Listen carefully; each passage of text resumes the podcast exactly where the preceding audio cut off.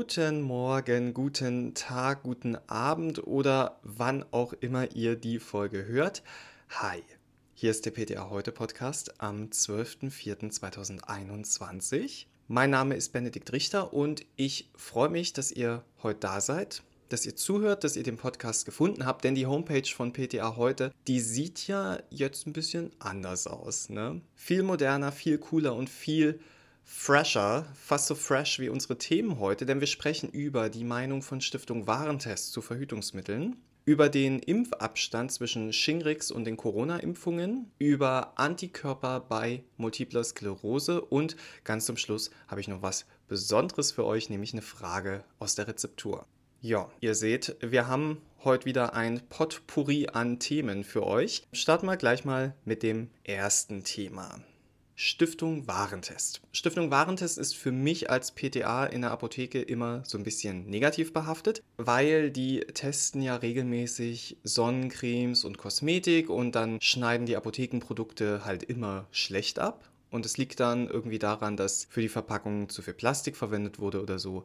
Also insgesamt, ich habe ein schwieriges Verhältnis zur Stiftung Warentest. Jetzt hat sich Stiftung Warentest aber mal mit Verhütungsmethoden beschäftigt. Also wir sprechen jetzt von medikamentösen Methoden. 141 Präparate haben sie sich angeschaut. Pille, Verhütungsring, Verhütungspflaster, Implantate, 3 Monatsspritzen und Spiralen. Mehr als die Hälfte davon hält Stiftung Warentest für ungeeignet. Warum? Also, Stiftung Warentest ging es nicht so sehr um die Wirksamkeit der Produkte, sondern um die Verträglichkeit. Und seit AstraZeneca und dem Vergleich mit der Pille weiß auch der letzte, Pille macht Thrombose. Und dieses Risiko, das fällt je nach Präparat unterschiedlich hoch aus. Stiftung Warentest stuft Präparate mit einem geringen Östrogenanteil und den Gestagenen Levonorgestrel, Noreltisteron und Norgestimat als geeignet ein. Richtiger Fan diesbezüglich sind sie von reinen Gestagenpräparaten, den sogenannten Minipillen. Kein Fan ist Stiftung Warentest von hormonaler Verhütung mittels Pflaster oder Vaginalring, weil laut den dortigen Arzneimittelexperten besteht bei diesen Präparaten ein höheres Thromboserisiko als unter der Pille und es besteht außerdem die Gefahr von Hautreizungen beim Pflaster und Scheidenentzündungen beim Vaginalring als Nebenwirkung. Übrigens forscht die Firma Bayer derzeit an einem vaginalen Verhütungsring, der komplett ohne Hormone funktionieren soll. Und es geht auf der Basis von Vitamin C und Eisengluconat. Die Spiralen, also sowohl die mit Kupfer als auch die mit Levonorgestrel, die stuft Stiftung Warentest als okay ein, weil das Thromboserisiko ist bei ihnen nicht erhöht. Und die drei Monatsspritze, die ist laut Stiftung Warentest nicht für jede Frau geeignet, weil der Wirkstoff die Knochendichte reduziert. Auch die Implantate, also diese kleinen Stäbchen, die man unter die Haut setzt, die kommen auch nicht gut weg, weil hier sagt Stiftung Warentest, und das kann ich ein bisschen aus meiner Erfahrung bestätigen, also nicht aus meiner persönlichen Erfahrung, sondern aus meiner beruflichen Erfahrung. Ähm, die Präparate, die wandern oft unter der Haut weiter und sind nicht mehr an ihrem ursprünglichen Ort zu finden. Aber auch nicht-medikamentöse Methoden wurden untersucht, also Kondom, Femidom, Temperaturbestimmung und die Kalendermethode. Also insgesamt muss ich sagen, diese Untersuchung von Stiftung Warentest, die war eigentlich ganz gut.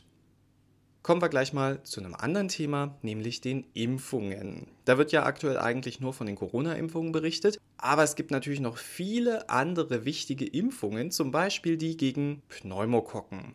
Ja, die war nicht lieferbar. Die gegen Influenza. Okay, davon reden wir jetzt mal gar nicht.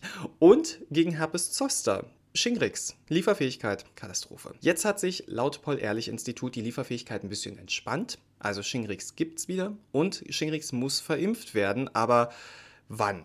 Und vor allem wann nach der Corona-Impfung. Und da könnt ihr euch merken, 14 Tage vor und nach der Covid-Impfung dürfen andere Impfungen gegeben werden. Übrigens rät die Firma GSK nochmal ausdrücklich dazu, den Empfehlungen des STIKO zu folgen und sich gegen Gürtelrose impfen zu lassen. Ja, jetzt kann man sagen, gut, klar empfiehlt GSK das, weil die produzieren ja auch Shingrix, die wollen das ja auch loswerden. Aber man muss halt auch nochmal sagen, das Gemeine am Herpes zoster, der der Auslöser für die Gürtelrose ist, das ist halt, dass er nicht wie jetzt Influenza-Viren als Tröpfchen oder wie SARS-CoV-2 als Aerosol übertragen wird, sondern dass diese Viren einfach schon im Körper schlummern. Und wenn jemand älter wird, dann kann es zum Ausbruch kommen. Und dieser Ausbruch, der ist oft sehr schmerzhaft und sehr langwierig. Und darauf hat wirklich niemand Lust und deshalb können wir wirklich dankbar für die Impfstoffe sein.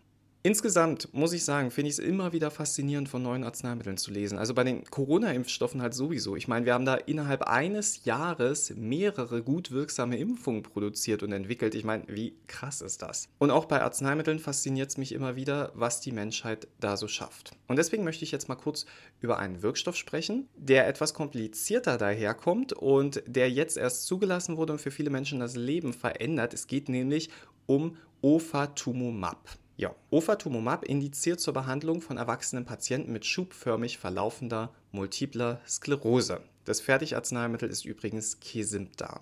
Und anhand der Endung MAP hört ihr vielleicht schon, es geht um Antikörper.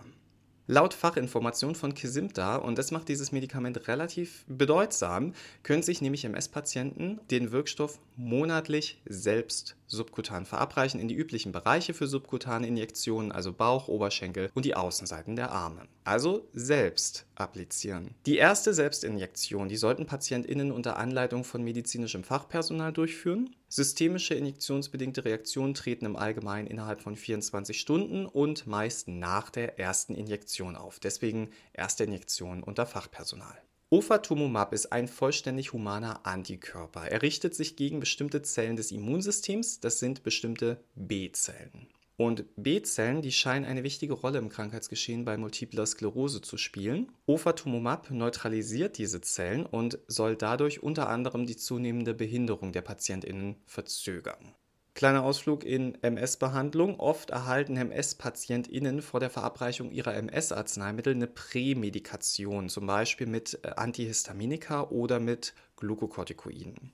Bei der Interferongabe, da kann es zum Beispiel auch zu grippeähnlichen Symptomen kommen und es empfiehlt man auch da eine Prämedikation, nämlich vor jeder Injektion und über weitere 24 Stunden sollte ein fiebersenkendes Arzneimittel eingenommen werden.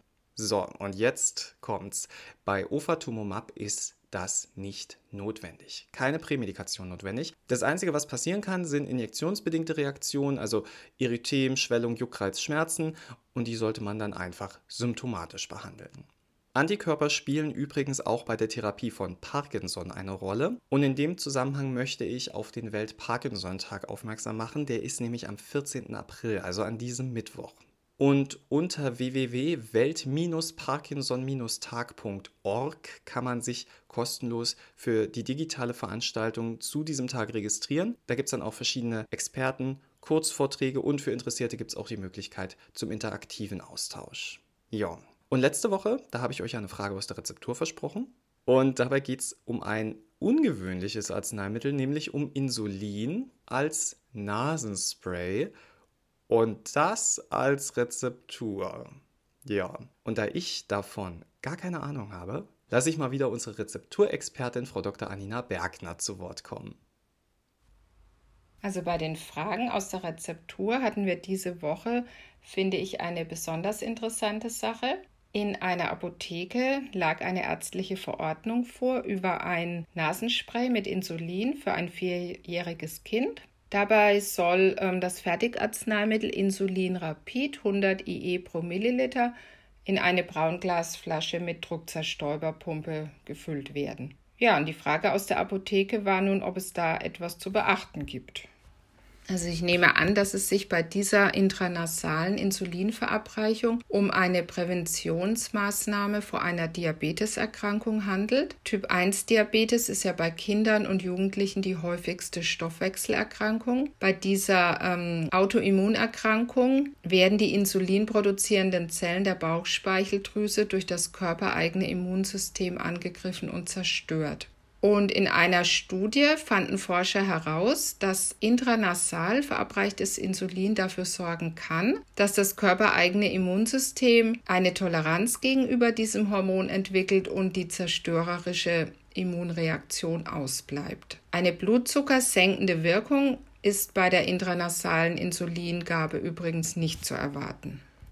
Das Fertigarzneimittel mit Insulin kann also in die Braunglasflasche umgefüllt werden. Es enthält mit Metagresol auch ein Konservierungsmittel, sodass eine Aufbrauchsfrist für die abgefüllte Zubereitungen von sechs Monaten denkbar wäre. Das Kontaminationsrisiko ist bei der nasalen Anwendung als gering einzustufen. Vielen Dank, Frau Dr. Bergner. Falls ihr es noch nicht wusstet, Frau Dr. Bergner hat ein Buch herausgebracht, das die Plausibilitätsprüfung bei Rezepturen sowas von erleichtert. Wir haben dieses Buch in der Apotheke und es ist ein echter Lebensretter. Ihr könnt das Buch über den Deutschen Apothekerverlag beziehen. Also, falls ihr viel in der Rezeptur seid und mal ein gutes Nachschlagewerk braucht, das könnt ihr euch von eurem Chef wünschen. So, ihr Lieben, das war's auch schon wieder. Ich würde gerne noch ein bisschen weiter mit euch plaudern, aber ich muss dann auch mal in die Apotheke zum Arbeiten. Ich wünsche euch allen eine ganz, ganz tolle Woche. Bleibt gut gelaunt und ja, wenn ihr mögt, dann hören wir uns nächste Woche wieder. Ich werde auf jeden Fall da sein. Bis dahin, gehabt euch wohl.